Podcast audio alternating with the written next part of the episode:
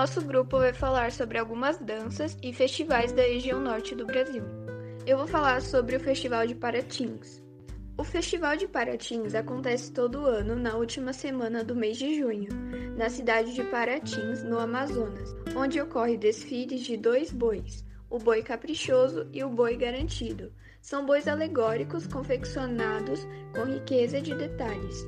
O boi caprichoso tem como marca sua cor azul e o garantido a cor vermelha. O boi vencedor para comemorar, desfila pelas ruas de Paratins e depois a comissão de arte dos Bombás já começa os preparativos para o festival do próximo ano. Vou falar sobre o Círio de Nazaré. O Círio de Nazaré é uma manifestação religiosa católica em devoção a Nossa Senhora de Nazaré, que ocorre na capital Belém. Celebrado anualmente no segundo domingo de outubro, uma característica bastante marcante no que diz a respeito ao Círio de Nazaré está relacionada com a culinária. A imagem de Nossa Senhora de Nazaré segue de barco pela baía do Guarajá, de Icoaraci até o cais do porto da cidade de Belém, e é acompanhada por canoas, jet skis, barcos e iates enfeitados por homenagear a santa. Agora eu vou falar sobre a dança camaleão.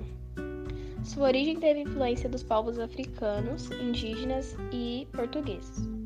Antigamente, essa dança era muito frequente na zona rural do Rio Grande do Norte, mas hoje em dia tem muita influência na festa de São João.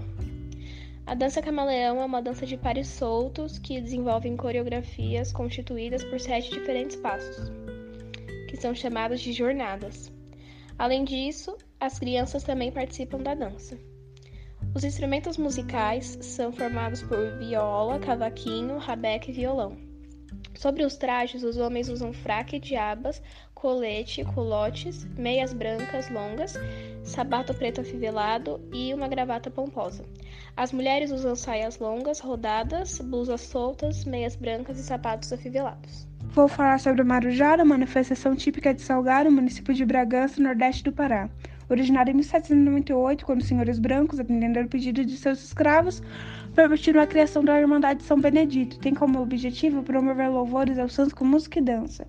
O único ritmo usado é o retumbão. As mulheres usam uma blusa pregada e rendada, com uma saia rodada que pode ser branca ou vermelha. Também usam um chapéu com plumas e fitas coloridas. Já homens usam calça e camisa, com um chapéu de folha de carnaúba revestido de pano. Se apresentam como instrumentos musicais são dirigidos por um capitão. No dia 26 de dezembro, há um almoço na casa do líder, do líder da Marujada. Participam todas as marujas e convidados. E foi esse o nosso trabalho. Esperamos que vocês tenham entendido um pouco mais sobre essas festas e danças da região norte.